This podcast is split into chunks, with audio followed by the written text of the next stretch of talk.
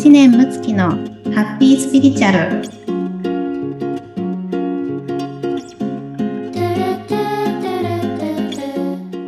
い、えーおはようございます。スピリチュアルメッセンジャーの知念睦月です。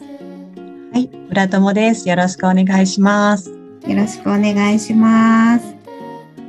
さあこの前はね収録を第1回目しましたけれども。はい、はい、どうでしたでしょうか？やっぱ不思議な感じがしますね。自分の声を聞いたりだとか、客観的に聞くことがないので、あ、こんな風に笑ってるんだなとか、ちょっと笑い方直そうかなと私は思いました。そうだったんですね。いやいや、あの、すごいね、あの、素敵な、あの、インタビューをしていただいて、ね、あの、私も聞いてみて、あの、はい昔からコンプレックスだったんですけど、自分の声がね、あの、幼いので、あの、コンプレックスだったんですよ。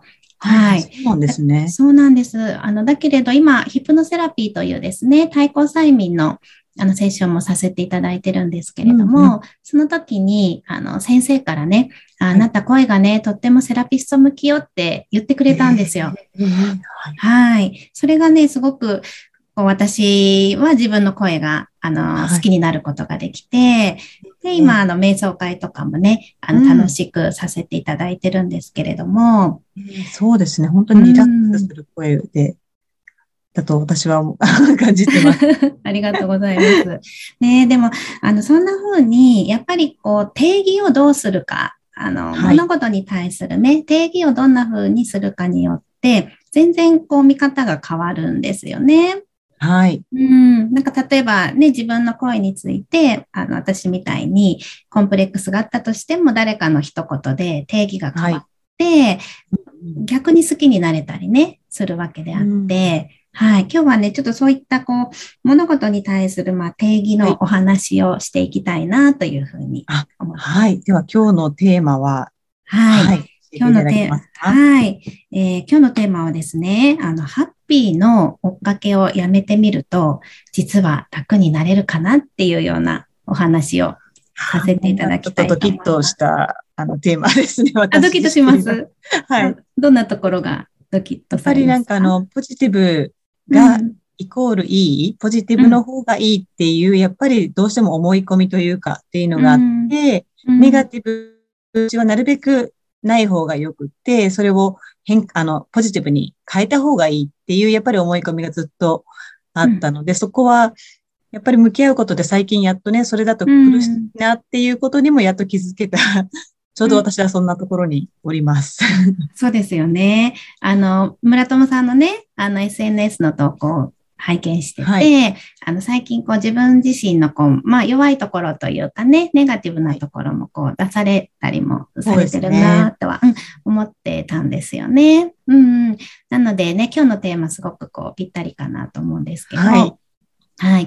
で、えっ、と、まあ、私のところにね、あの、お悩みで相談してくる方が、あのね、たくさんいらっしゃいますけれども、あの、悩みの中にやっぱり2つ、こう、重なってるものがあって、で、それは、ははい。い、何かというと、その悩み自身に対する悩みと、はい。で、そのことを悩んでいる自分に対する自己否定と。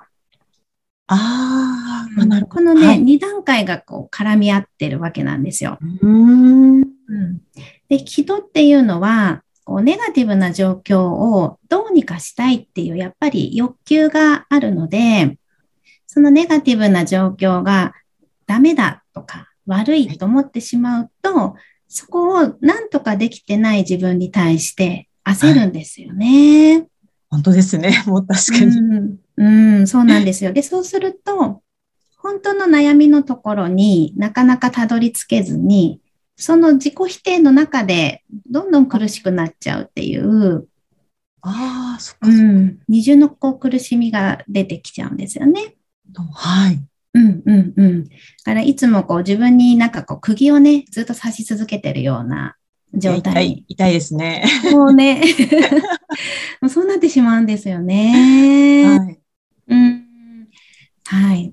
なので、まあ、その、前向きでなきゃいけないとか、なんか明るくなきゃいけないとか、そのハッピーでいなきゃいけないっていうものを、いや、そうじゃなくてもいいよねっていう、ところに変えていくと、あの、すごく楽なところから悩みについて向き合えるのかなというふうに思うんですよね。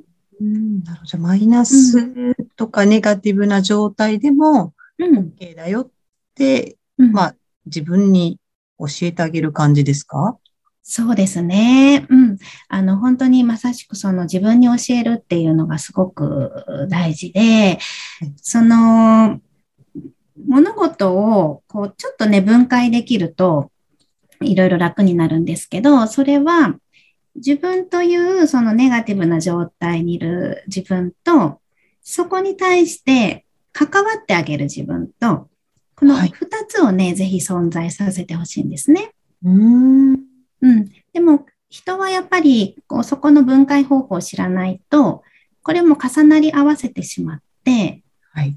もう、あの、悩みやら、あの、自己否定やら、なんか葛藤やら、もういろんなものが入り混じっちゃうわけなんですけども、分解ってなかなかうん。しないですね。やっぱりどうしてもうん全部を一緒くたに考えてぐちゃぐちゃしたまま、うん。のもう右往左往っていうどうしていいかわからない状態が多いですね。うんうんうん、なりがちですよね。うん私もあの、昔はね、もう本当に悩み症だったんで、ね、今でもたくさん悩みますけども、もう昔はもうそういう分解ができなかったのでね、もう本当にこう、心がカラカラで、はい。もうどうにかしてこの闇を抜けたいっていう毎日だったんですけどうん、その自分っていうのは、まあ、スピリチュアルな考え方から言うと、まあ、エゴとか自我とかいうね、あの、こう、自分なわけですね。で、この中には、うん、例えば、生い立ちであったりとか、もともとの、まあ、性質ですね。あの、気質があったりとか、まあ、輪廻転生まで遡ると過去性とかね、まあ、いろんなものの見方がありますけど、そういったものが混ざった、まあ、作られている自分なんですけどね。はいこの自分をちょっとこう、まあ、俯瞰したり、取り出してあげて、本質的な自分からこう関わってあげるわけなんですよ。はい。うん。で、本質的な自分っていうのは、うん、まあ、そのエゴのある自分を、もう一番のこう、味方になってあげて、支えてあげるような一番の理解者なはい。んですね。うん。で、人はやっぱり自分のことを分かってくれない、人がね、自分のことを分かってくれないと思うから、あの、はいとても苦しくなるわけなんですよね。うん。はい、そうですね。ね。まあ、生い立ちでも本当そうですよね。親が分かってくれないとかね、関心持ってくれないとかが、ずっとこう、愛の枯渇になっていくわけなんですけども、はいそれを自分が自分にしてあげるんですよ。ああ、自分で自分を理解してあげる。そうそうそう。一番自分のことを理解してあげて、で、関心持ってあげて、うんそして励ましてあげたり、まあ、包み込んであげたりっていうふうに、こう自分とこうお付き合いをしていってあげるわけですね。はい。うん。じゃあ、例えば、えっ、と、ね、村友さんもあのお子さんがいらっしゃるので、例えば、はい目の前で子供が泣いていたときに、あの、泣くなと怒ったら 子供はかわ、ね、悲しいですし、そうですうね。ん、やりがちですけどね。やりがちなんですけどね、あの、脳の仕組み的にもね、やっぱりその泣いてる状態を否定すると、脳がこう、発達がなかなか難しかったりするんですね。へうん、そこは前頭前野っていう部分のちょっと発達に関わってくるんですけど、あはい。のストレスとかセルフコントロールをこうなかなかできなくなるんですよ。はい。うん、なので一番最初に大事なのはネガティブな状況を、あはい、今悲しいんだねって、うーん。辛いんだねって受け取ってあげるところからなんですね。ほど。うん。で、そこをしっかりと、あの、受け取ることができれば、まあ、自然にそこから、まあ、自己治癒力みたいなものが出てきたりだとか、何かのこう気づきが出てくるわけなんですよね。うんうん。なんか、私も最近やっとそれに気づいたというか、どうしても、その受け取るよりも先に解決策というか、うん。どうしたらいいっていうところにもう行ってしまってた自分にやっと気づいて、ああ、そうでしたやかっ。てなかったということに、もう本当ここ何十年生きてきて、うん初めて気づいたっていう発見があったんですけど、そこをなんですね。うーん、でも素晴らしい気づきですよね。本当にびっくりしました、自分でも。うん、いや、でもね、あの、本当村友さんのこうエネルギーがすごく、あの、今年に入って、特に変わってこられてるなと思うので、そうん、やっぱりそれは、ご自分がそういったね、自分をまず受け入れてくるところから、あの、はいされ始めたからだと思うんですよね。うはい。うーん。